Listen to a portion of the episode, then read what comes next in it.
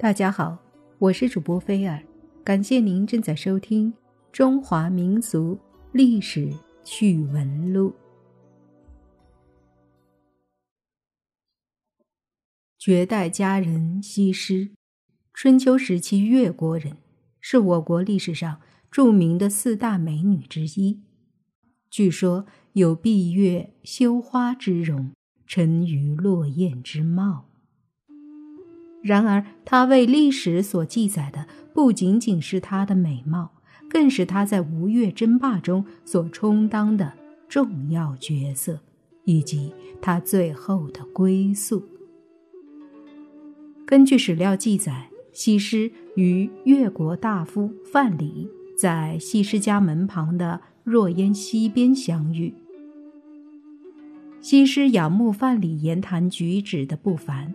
范蠡也倾倒在西施绝美的姿色之中，两人一见钟情，相许终身。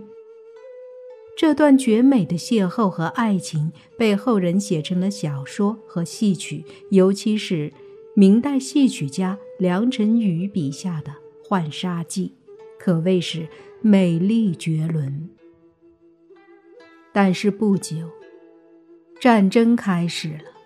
吴王夫差为了给自己当初在吴越战争中被越国刺伤致死的父亲报仇，带兵攻打越国，而且大败越国，几乎让越国亡国。越国被迫成为吴国的臣属国，勾践和一些大臣到吴国做吴王的奴仆。勾践忍辱负重，过了三年奴隶般的耻辱生活。范蠡也跟随着勾践夫妇被夫差服役三年，才得以归国。勾践回到越国之后，励精图治，休养生息，时刻为报仇做好了准备。但是，报仇不仅仅需要自己的强大，还需要对方的削弱。为了达到这个目的，勾践采取了范蠡的美人计。范蠡设计献出了自己心爱的西施给吴王，来祸乱吴国的政治。西施来到吴国后，因其绝世的美丽，很快使夫差沉湎于女色之中，渐渐地放松了对越国的警惕。从此以后，他听信小人的奸佞之言。对伍子胥等贤良忠臣，则是百般的厌恶，乃至将他们赐死。伍子胥死后，吴王身边更加缺少了忠臣的劝谏，国力日下。同时，他又大兴土木，耗费国力民力，又发动了很多进攻中原的战争。可以说，吴国这些自取灭亡的种种行为。都是越国献西施这个美人计所预期的结果。比劫我赢，越国不成功就是不正常了。果然，越国终于灭掉了吴国，夫差自杀以谢先祖，成为天下的笑话。这时候，西施到哪里去了呢？广泛流传在百姓中间的是一种较为圆满的结局，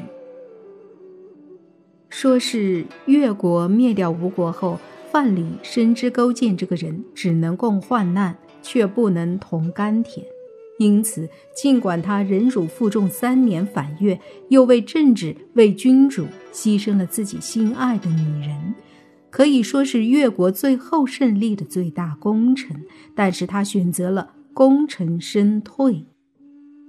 于是吴国灭亡后，他接走了西施，与之泛舟江上，隐居江湖。一段时间以后，他们定居在陶地，改名为陶朱公，从此经商致富，并凭借自己的聪明才智，成为了大富人，地位不下于公卿。司马迁在《史记》《霍职列传》以及《乐氏家》中都盛赞了范蠡的智慧，这样西施也就从昔日的屈辱生活中走了出来，与范蠡度过了富足安宁的一生。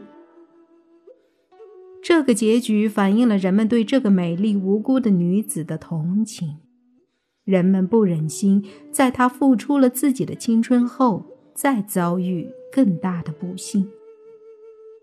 明代梁辰瑜的浣纱记就是用的这个皆大欢喜的结局，而与此相反的结局则是残忍的，带有对统治阶级忘恩负义的丑恶嘴脸的谴责和抨击。这种说法认为西施在战争之后被沉江淹死。墨子《清世篇》中曾经提到说，西施被沉于江水中，因为西施实在是太美丽了。墨子的记载虽然在时间上接近事情发生的时间，因而具有可信性，可惜记载的实在太简单。后来。又有史料说，吴国灭亡之后，越王将西施装入了皮袋中，沉江致死。唐诗和宋词中也有“长断吴王宫外水，濯泥犹得葬西施”，以及“蛾眉婉转尽角消，香骨委沉泥”等说法，都反映了西施的悲惨结局。不知道所参阅和印证的是什么古籍。这种说法尽管残酷，但是也有可能性。范蠡早就说过：“勾践常敬鸟会，可与共患难，不可与共乐。”勾践灭掉吴国后，杀死当初帮助他振作奋起、治理国家、立下卓越功勋的文忠，不就是证明吗？西施一个出身微贱的女流，被派去吴国实行美人计，这原本就是隐情。如果被当时的国际社会知道勾践是靠一个女子这样一种不光明正大的手段来取得吴越战争的胜利，一定会轻视勾践。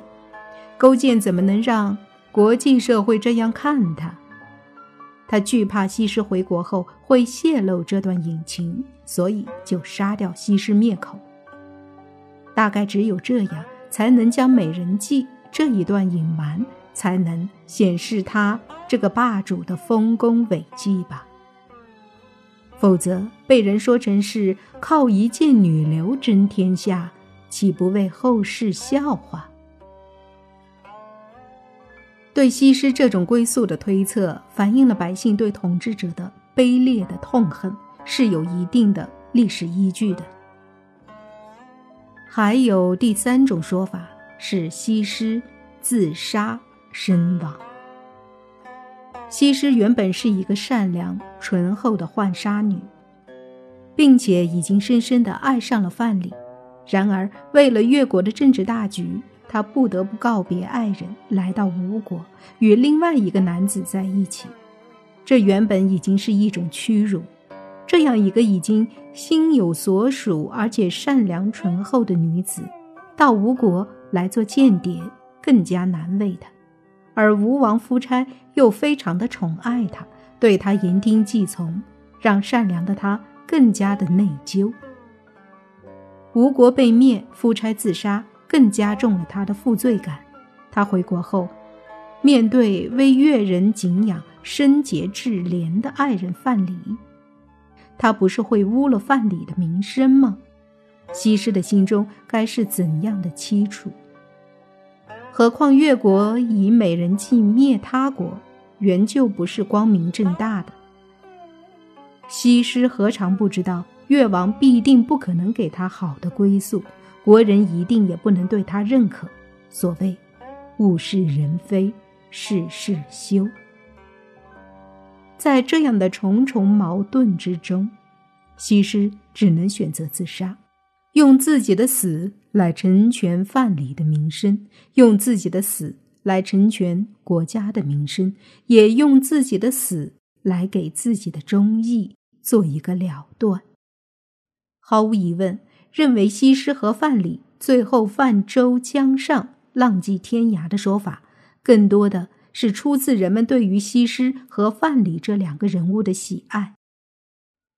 而后两种想法中，西施无疑都是政治的牺牲品。善良的美人西施为了国家，被迫牺牲自己的幸福和名节，而国家成功了，君主扬名了，他所留给后世的，却仅仅是一缕香魂的飘散。留给后世的是其归宿的无限之谜，更有后世对其凄美一生的惋惜和哀叹。